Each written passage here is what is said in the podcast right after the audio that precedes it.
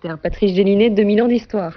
Merci Émilie et bonjour à tous. Aujourd'hui, l'histoire d'un Français libre qui aurait aujourd'hui 100 ans, Honoré d'Estienne d'Orge. Je crois avoir, dans tout ce que j'ai fait, servi la France, et la France seule. Je pense qu'on voudra bien me considérer comme mort pour elle, c'est mon plus cher désir. Honoré d'Estienne d'Orve, 28 août 1941.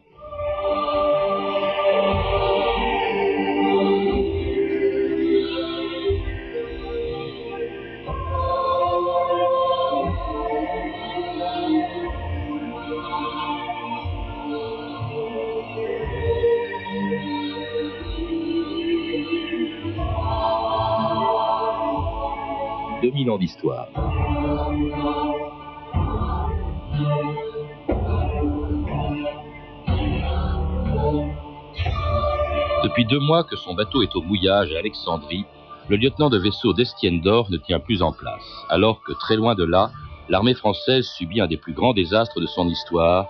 Il se sent parfaitement inutile, immobilisé dans un port égyptien où le 17 juin 1940 à la radio, il entend le maréchal Pétain demander l'armistice. Ainsi donc, la flotte française, l'orgueil de l'amiral Darlan, n'aura servi à rien. Pire encore, le 4 juillet, on apprend qu'à Mercel-Kébir, toute une escadre française a été détruite par la marine britannique, qui a préféré couler des bateaux français que de les voir peut-être un jour se battre aux côtés des Allemands. Mais si l'affaire de Mercel-Kébir a traumatisé les marins français, quelques-uns restent déterminés malgré tout, malgré l'armistice, malgré les ordres de Vichy, à continuer le combat aux côtés des Anglais. Parmi eux, Honoré d'Estienne d'Or. Le 7 juillet 1940, sans rien dire à personne, il quitte le croiseur Duquesne et se fait déposer sur les quais d'Alexandrie. Cinq jours plus tard, il est porté déserteur. C'est le début d'une aventure qui se terminera un an plus tard au Mont Valérien, devant un peloton d'exécution allemand. Bekanntmachung. Der Kapitänleutnant Henri-Louis Honoré Comte d'Estienne d'Orve, französischer Staatsangehöriger, geboren am 5. Juni 1901 in Verrières, der Handelsvertreter Maurice Charles-Émile Barlier, der Kaufmann Jean-Louis Guillaume Dornick sind wegen Spionage zum Tode verurteilt und heute erschossen worden. Paris, den 29. August 1941, der Militärbefehlshaber in Frankreich. Étienne de Montetti, bonjour. Bonjour. Alors cette annonce de l'exécution d'Honoré d'Estienne d'Or et de deux de ses euh, deux autres Français libres, le 29 août 1941, bah, tous les Parisiens ont pu la voir à l'époque euh, affichée sur leur mur. C'était, je crois d'ailleurs, les premiers euh, Français libres fusillés par les Allemands. En effet. Au Mont Valérien. En effet, il y avait eu quelques temps plus tôt à Paris Jacques Bonsergent qui avait été fusillé par les Allemands après une bagarre qui avait éclaté gare Saint-Lazare. Mais pour ce qui était des Français libres liés au général de Gaulle, c'était les premiers et c'est pour cela que leur, euh, mm. que leur gloire a été si grande. Alors la gloire notamment d'Honoré d'Estienne d'Orve, euh, né il y a tout juste 100 ans, hein, le 5 juin 1901. Euh, c'est un nom que l'on connaît bien puisqu'une centaine de villes en France ont donné son nom à une rue. Il y a même une place d'Estienne d'Orve à Paris, près de la gare Saint-Lazare. Et pourtant, c'est quelqu'un qu'on connaît mal. Pour quelle raison Parce que je crois qu'il n'y a pas eu de biographie d'ailleurs avant la vôtre? Non, sa, légende a été immédiate. Euh, son nom a été donné à un, bateau de la marine de la France libre très très vite en 42. Euh, Aragon lui a consacré un poème. En effet, après la guerre, il y a eu une, une série de, villes qui ont, qui ont, donné à des rues euh, son nom. Au fond, cette légende immédiate et très rapide a peut-être rendu inutile. On n'a plus pensé à, à s'intéresser à son histoire proprement dite, et il est resté un symbole et pas beaucoup plus. Oui. Alors bon, il appartient, il faut rappeler sa jeunesse, parce que votre livre euh, était très sérieusement fait. On, on, évoque tout un passé qui a quand même pas mal compté pour lui. D'abord, l'appartenance à une vieille famille française très très fière de ses origines, à une famille aristocratique. Oui, alors il y a beaucoup d'origines euh, chez, chez Destienne d'Or. Il y a, il y a des magistrats du sud de la France, les Destiennes. Il y a des marins de Toulon, les Orves. Et puis du côté de sa mère, il y a les Villemorins, autrement dit des, des industriels, des scientifiques, des commerçants. Je trouve que dans Destienne euh, il y a vraiment toutes les origines euh, sociales, mmh. intellectuelles, euh, historiques qui se qui se mélangent mmh. pour donner cet homme comme une sorte de, de produit très intéressant de l'histoire de France. Et puis une famille plutôt conservatrice. À lui-même, c'est le Front populaire pour lui, c'était presque une catastrophe nationale. Hein. Oui, c'est plutôt une famille conservatrice, mais assez ouverte, notamment chez Destiendorf, un esprit social assez mmh. assez avancé, euh, aux côtés de, de, Robert Garrick et des équipes sociales que partageront Edmond Michelet ou ou Michel Debré. Et c'est donc à la fois la tradition et l'ouverture, notamment l'ouverture au monde. Chez les Villemorins, on, aimait, euh, on aimait voyager, on connaissait le monde entier. Je crois que les deux cohabitaient chez lui. Alors pour voyager, il a voyagé. Destiendorf, c'est un, officier brillant. Il, est, il a fait polytechnique. Il a choisi de rester dans l'armée et notamment dans la marine. Je crois que c'est une tradition familiale. Et alors là, ça va lui permettre de faire le tour du monde, notamment avec la Jeanne d'Arc où il est resté assez longtemps. Oui, justement, la, Jeanne d'Arc et la marine lui ont donné l'occasion d'assouvir cette grande curiosité que lui avait donnée son éducation euh, Villemorin, dont je mhm. parlais à l'instant, et il a eu l'occasion de faire euh, deux tours du monde complet et puis de, des dizaines de voyages qui l'ont euh, beaucoup instruit, notamment un séjour de deux ans en Chine, et dans ses carnets, puisqu'il écrivait beaucoup, euh, comme comme c'était la tradition à l'époque, dans ses carnets de marin, on découvre une incroyable soif de, de savoir, de découvrir les cultures, que ce soit la, la culture chinoise, l'art chinois, la langue chinoise, mais aussi à Djibouti, il s'intéresse et même il se passionne pour l'islam, pour la civilisation musulmane, euh, pour la, le monde arabe en général, et on a l'impression qu'il a une sorte de capacité d'immersion dans les pays qu'il visite pour en tirer le meilleur. Et, c'est quelqu'un qui a une grande capacité d'émerveillement pour le monde entier. Alors soif de combattre aussi, hein, parce que c'est quand même quelqu'un qui était trop jeune pour avoir fait la guerre de 14-18, euh, et puis euh, qui brusquement, en 1940, il a 39 euh, ans, en 40, il se retrouve sur une force euh, militaire, sur une escadre qu'on appelle la force X, à Alexandrie. il apprend là-bas, évidemment, l'armistice, il apprend Mercel Kébir. c'est vrai que c'est pour lui, c'est une véritable catastrophe.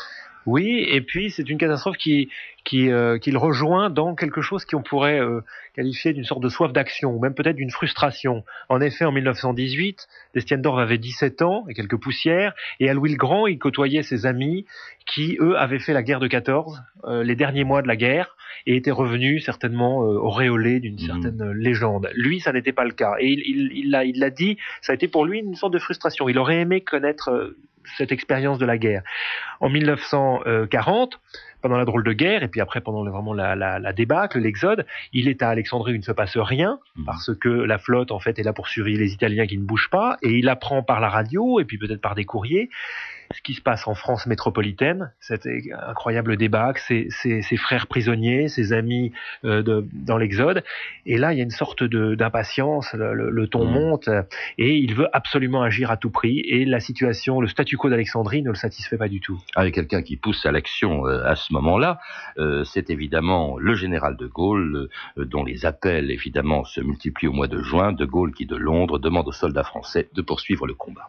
L'honneur le bon sens, l'intérêt supérieur de la patrie commande à tous les Français libres de continuer le combat.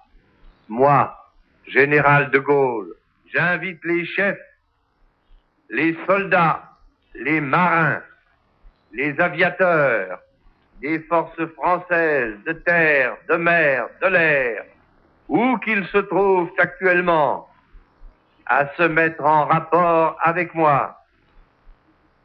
J'invite tous les Français qui veulent rester libres à m'écouter et à me suivre. Vive la France, libre, dans l'honneur et dans l'indépendance.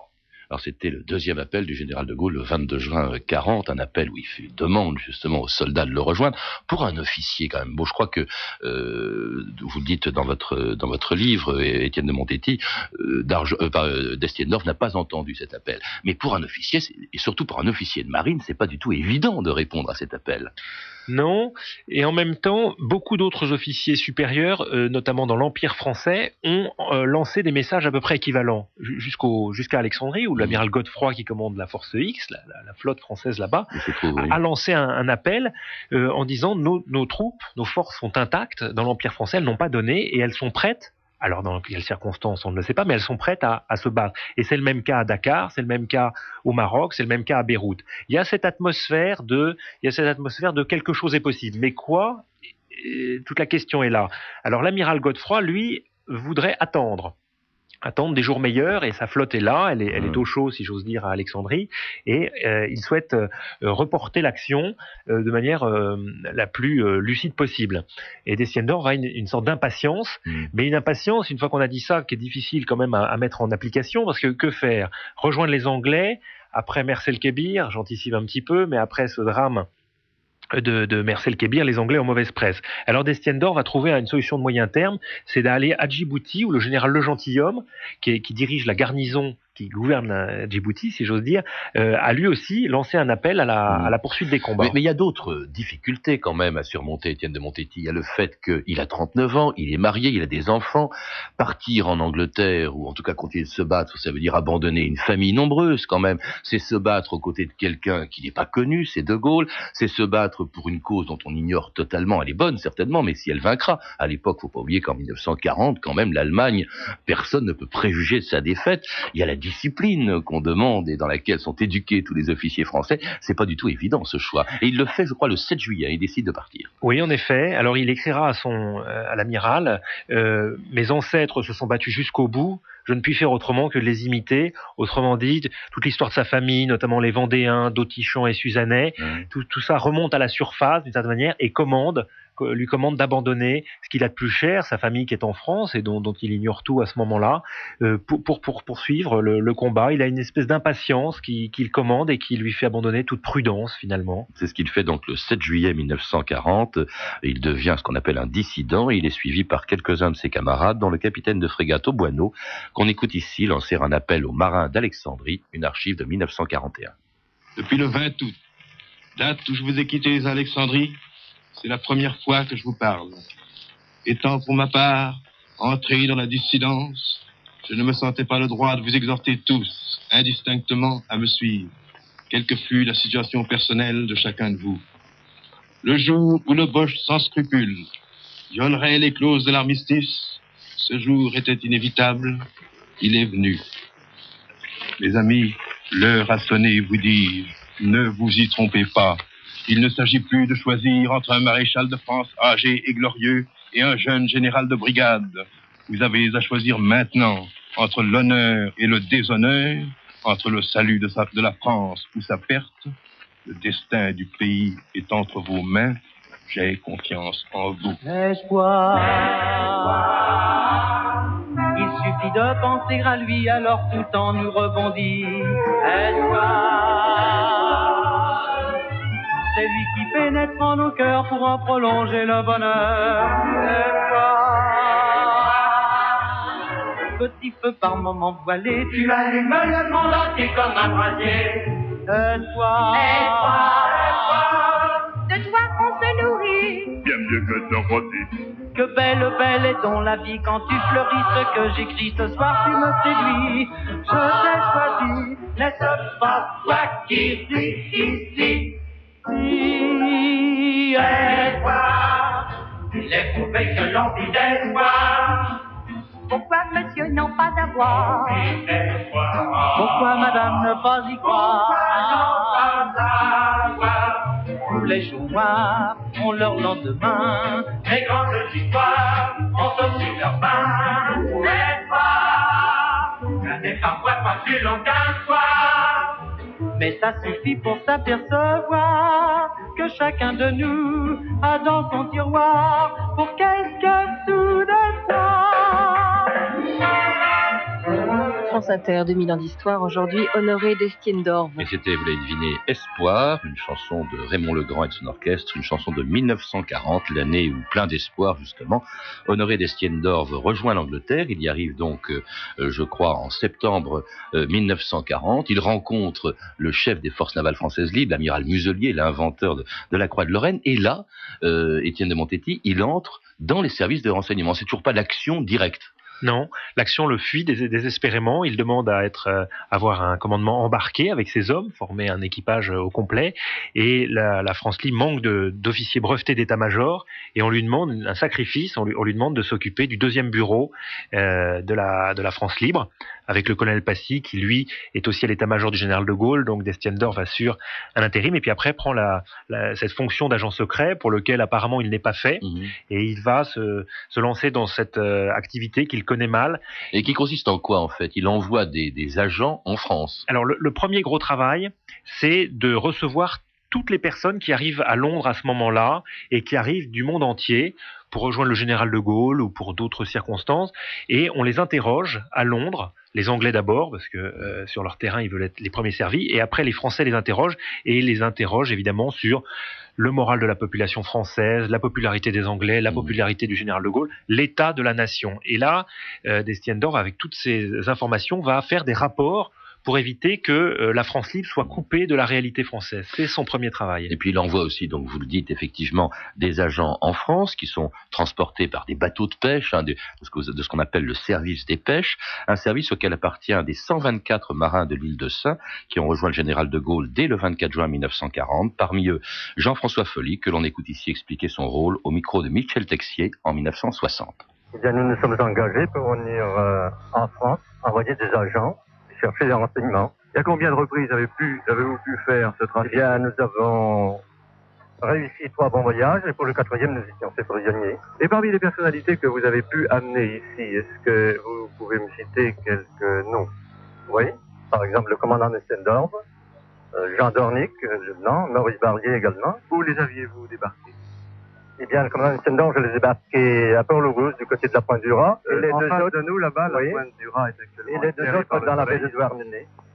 Et le commandant d'Estienne d'Or, je le rappelle, avait être fusillé en 1941 au Mont Valérien. Le 29 août 1945. Alors, C'était Jean-François Folic, hein, ce- un de ceux qui ont transporté les agents de la France libre, dont Destienne-Dor, parce que non seulement il envoie des gens, mais il part lui-même. Qu'est-ce qui lui a pris? Pourquoi il a décidé de partir, lui, chef des services de renseignement de la France libre, de partir euh, comme ça, euh, lui-même, fonder, je crois, un réseau Alors je pense qu'il y a cette soif d'action dont on parlait tout à l'heure, cette envie d'agir, le fait aussi que euh, le deuxième bureau manque d'hommes, à l'évidence, et puis une troisième chose qui est un petit peu plus difficile à définir, mais je, je pense que très vite à Londres, la, la vie a été quand même largement empoisonnée par les querelles d'hommes, notamment entre le général de Gaulle et l'amiral Muselier, mais d'autres encore, et que tout ce climat euh, ne convenait pas à Honoré Destienor, qui était un officier, qui était un militaire, son, son rôle n'était pas de prendre parti, mais d'agir. Et dès qu'il a pu, dès qu'il a pu rendre son tablier, si je puis dire, à Passy, il s'est lui-même mis euh, au service de la cause en montant une mission comme un simple agent. pour fonder donc le réseau Nemrod, en fait un réseau qui va durer très peu de temps parce qu'ils sont trahis par euh, un opérateur radio qui travaillait pour eux, euh, qui s'appelait Alfred Gossler, et puis qui va donner le nom de tous les membres du réseau. Ça a à peine duré un mois puisque Destiendorf est arrêté donc le 22 janvier, je crois, euh, 1941, et là commence sept mois de, de captivité, Étienne de Montetti, mais euh, il est interrogé, il part à Berlin, euh, on- ensuite on le ramène en prison euh, euh, en France, au Cherche Midi, puis plus tard à Fresnes, et il est interrogé, il n'est pas torturé hein, par les Allemands. Là, on le traite en soldat, contrairement à ce qu'on fera avec Jean Moulin plus tard. Oui, à ce, moment-là, c'est l'armée allemande qui s'occupe de lui. Ce sont des, officiers qui l'interrogent, c'est l'Abwehr, et ce sont des officiers qui le jugent aussi, c'est un tribunal militaire, et donc tout ça se fait relativement conformément euh, aux lois de la guerre, et il naît une relative estime, euh, une estime réelle même, entre euh, cet officier qui est Destiendorf ainsi que les, Allemands, et ça donne un certain climat particulier entre, entre les deux, rien à voir évidemment avec l'entrée en jeu de la Gestapo, de la torture, euh, qui sera évidemment le, le Oui, pa- parce qu'on n'est euh, pas encore entré dans la résistance armée euh, en France. Hein, C'était pendant l'été 41. D'ailleurs, d'une certaine manière, il va en être victime. Il est quand même, malgré le respect que lui portent les Allemands, il est quand même condamné à mort le, le 13 mai, je crois, 1941, avec pratiquement tous les membres du réseau, mais la plupart seront graciés, sauf Dornick et, et Berlier qui étaient avec lui. Euh, et puis alors, euh, là, on voit l'estime que lui portent les Allemands, notamment son avocat, qui va essayer d'obtenir sa grâce à tout prix. Oui, le tribunal, en prononçant le jugement, qui est sévère, condamnation à mort, va, va lire un très long préambule en rendant hommage au patriotisme et à la bravoure euh, dont ont fait preuve les accusés. Et le ce président du tribunal, ce- cet avocat, deux officiers allemands, vont aller auprès d'Hitler euh, tenter d'obtenir sa grâce. Et le président du tribunal sera présent au Mont Valérien au moment de la, au moment de l'exécution d'Estiendorf, vraiment pour montrer que malgré l'issue épouvantable de, de- de cette histoire, il, il lui garde vraiment euh, toute Mhm. son admiration. Ah, Il y a une scène extraordinaire, vous le dites, vous le mettez même au début de votre livre qui commence par la fin de l'histoire d'Estiendorf. Effectivement, quand il est fusillé, les Allemands acceptent ce qu'il demande, c'est-à-dire qu'il n'ait pas de bandeau sur les yeux, et puis il va vers le président du tribunal et il lui dit, bah, écoutez, entre officiers, nous pouvons nous embrasser avant de mourir. C'est assez étonnant comme fin. Voilà, et ça vaudra à une, une extraordinaire popularité jusque dans l'armée allemande. Et euh, l'écrivain Ernst Junger, qui tient son journal, alors qu'il est à Paris, euh, rapportera non pas cette scène, mais il rapportera les discussions qui ont, qui ont lieu à ce moment-là sur cet homme d'Estiendorf qui avait à ce point suscité l'admiration des, des Allemands. Alors, il ne suscitait pas seulement l'admiration des, des Allemands, Étienne de Montetti, il suscitait aussi celle des gens qui étaient prisonniers Bien avec sûr. lui, ses compagnons de prison, la revue de texte Stéphanie Duncan. Oui, tous ceux qui l'ont connu en prison, hein, surtout au Cherche Midi, le présentent comme un personnage d'exception, un héros, même on peut dire un, saint. Par exemple, la, résistance, la résistante Agnès Humbert, qui elle survivra, l'a bien connue en prison sans l'avoir jamais vue, uniquement par sa voix. Couchées chacune dans nos cellules, dit-elle, nos voix passaient sous les portes, par les vasistas ou par les vieux tuyaux. Ma cellule était non loin de celle de Jean-Pierre, le nom de résistance d'Honoré il a bien vite représenté pour moi l'idée que petite fille je me faisais du chevalier, dignité, courtoisie, altruisme. Nous n'avions, lui et moi, qu'un seul sentiment commun, l'amour de notre peuple, de notre pays. À part ça, nos opinions, nos idéaux étaient diamétralement opposés. Néanmoins, il nous donnait un tel exemple de dignité et de courage que chacun d'entre nous se sentait capable de supporter n'importe quoi comme lui avec le sourire. Ah, C'était aussi un peu le sentiment d'un autre résistant, Gaston Riby, toujours dans la prison du Cherche-Midi. Tous les camarades le reconnaissaient comme chef, dit-il. Il conversait avec nous tous avec la plus grande simplicité et aussi, ajoute-t-il, avec la plus grande imprudence. Nous organisions des concerts, des causeries, nous chantions aussi. Parfois, au clair de la lune, sifflé par l'un d'entre nous signalait l'approche de la sentinelle et Cadet Roussel indiquait au contraire que le calme était revenu. Une autre résistante encore, emprisonnée, Sarah Rosier, se souvient du jour où Estienne d'Orve a été condamnée à mort et transférée à la prison de Fresnes. Nous avons entendu les raus et les schnell schnell, les bruits de bottes et de clés. Je me hissai au vasistas pour voir Jean-Pierre et ses camarades traverser la cour. Lorsqu'ils apparurent, solidement encadrés par les soldats, ce fut d'une seule voix que nous entonnâmes le Ce n'est qu'un au revoir, mes frères. Et sur les derniers instants d'Estienne d'Orve, Sarah Rosier écrit C'est comme un héros de légende qu'il est mort. Alors l'abbé Stock, le prêtre allemand qui accompagne les derniers instants d'Estienne d'Orve et de ses compagnons, est très impressionné. Je n'oublierai jamais les moments que j'ai passés avec ces hommes. C'étaient des héros. Je comprends mieux maintenant ce qu'est la France. Et deux ans plus tard, Louis Aragon écrira un poème pour ces résistants croyants et non croyants unis dans le même combat. Ce poème, donc La Rose et le Réséda. Celui qui croyait au ciel, celui qui n'y croyait pas, tous deux adoraient la belle, prisonnière des soldats, lequel montait à l'échelle et lequel guettait en bas, celui qui croyait au ciel, celui qui n'y croyait pas, Qu'importe comment s'appelle cette clarté sur leurs pas, que l'un fut de la chapelle et l'autre s'y déroba, celui qui croyait au ciel, celui qui n'y croyait pas. Magnifique ce, ce poème d'Aragon, je crois qu'il est assez connu, dédié à Destiendorf et à Gabriel Péry, qui était un, un, résistant communiste qui a été fusillé au Mont Valérien en décembre 41, juste après, euh, juste après Destiendorf, euh, qui Péry qui ne croyait pas au ciel, Destiendorf qui y croyait et qui a d'ailleurs cru jusqu'au bout. Hein, en prison, c'est un véritable mystique tel que vous le décrivez dans votre livre, Étienne de Montetti. Oui, alors qu'il a été toute sa vie un, un homme d'action euh, aux quatre coins du monde, finalement dans, dans sa cellule, pour la première fois, il va connaître une, une, réclusion qui va être aussi une réclusion intérieure.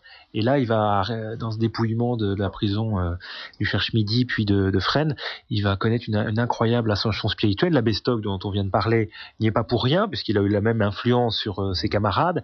Mais il va notamment, euh, à la lecture de la Bible, à la lecture de Peggy, trouver une sorte de, euh, de transcendance euh, extraordinaire qui va évidemment l'aider à l'aider à mourir et aussi euh, être un exemple pour les autres et j'aime beaucoup tous ces témoignages de ses camarades de prison qui euh, qui reconnaissent que Destiendorf a été ce qu'il avait voulu être finalement toute sa vie une sorte de leader quelqu'un qui était un petit peu devant des autres pour montrer l'exemple et puis même après sa mort ben, restant mmh. comme une sorte de d'exemple de, à suivre camarades de prison de tous bords hein. je crois que dans votre livre on comprend bien aussi ce qu'était la résistance schématiquement on a toujours on a souvent euh, considéré que des considérations partisanes d'avant-guerre étaient mêlées à ça. On voit bien qu'elles transcendent quand même tous les clivages. Il y a ceux qui croyaient au ciel, comme Destiendorf, ceux qui n'y croyaient pas, et, et, tout ce monde-là qui se retrouve dans, dans, une résistance un petit peu oubliée, avec des noms qu'on a oubliés, Gabriel Péry, Destiendorf.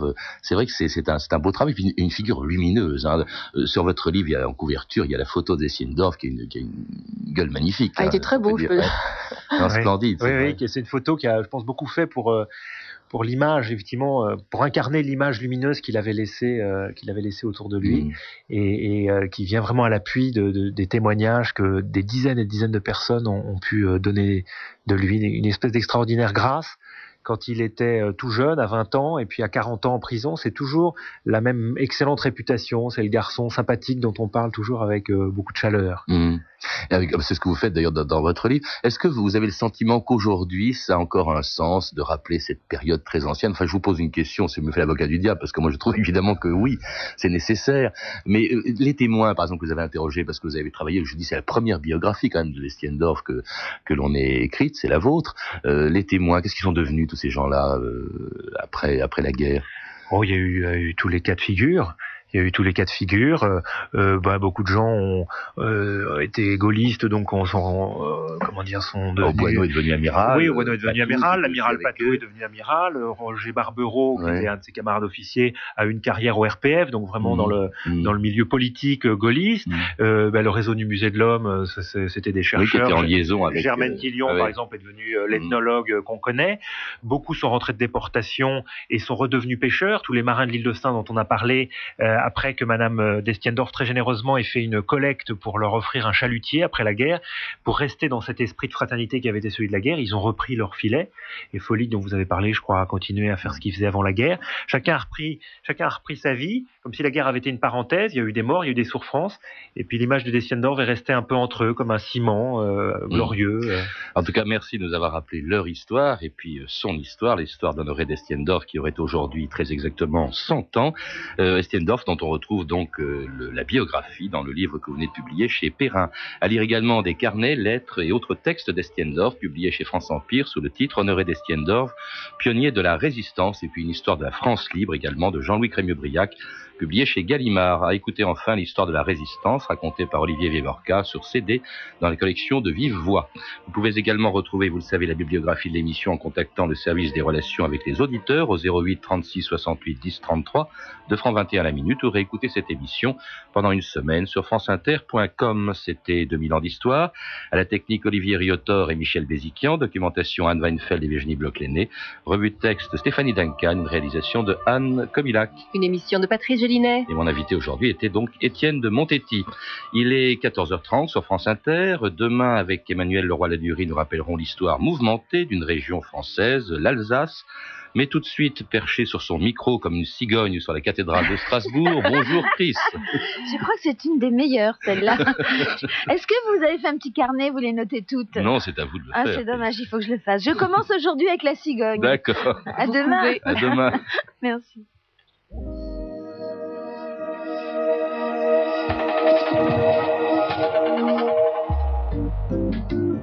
Portrait sensible chaque jour quelqu'un de célèbre dans son immeuble, dans son quartier, dans sa ville ou plus loin.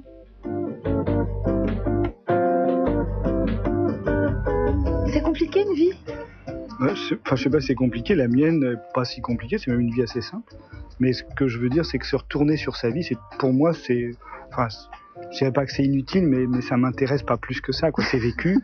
Et comme c'est vécu, euh, aujourd'hui et demain c'est bien, mais hier, bon, c'est fait.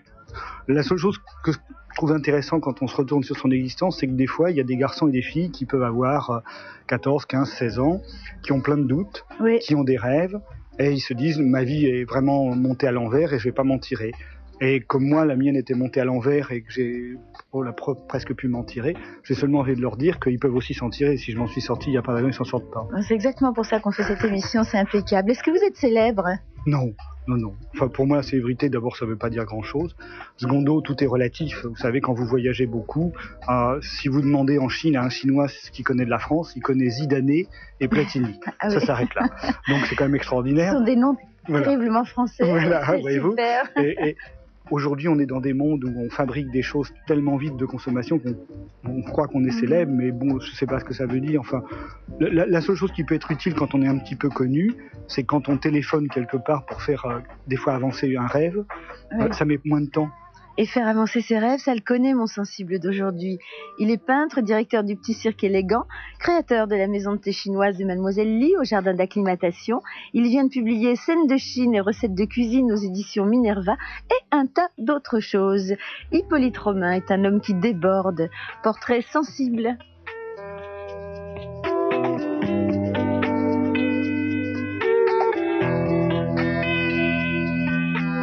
En se penchant pour une personne, l'être aimé,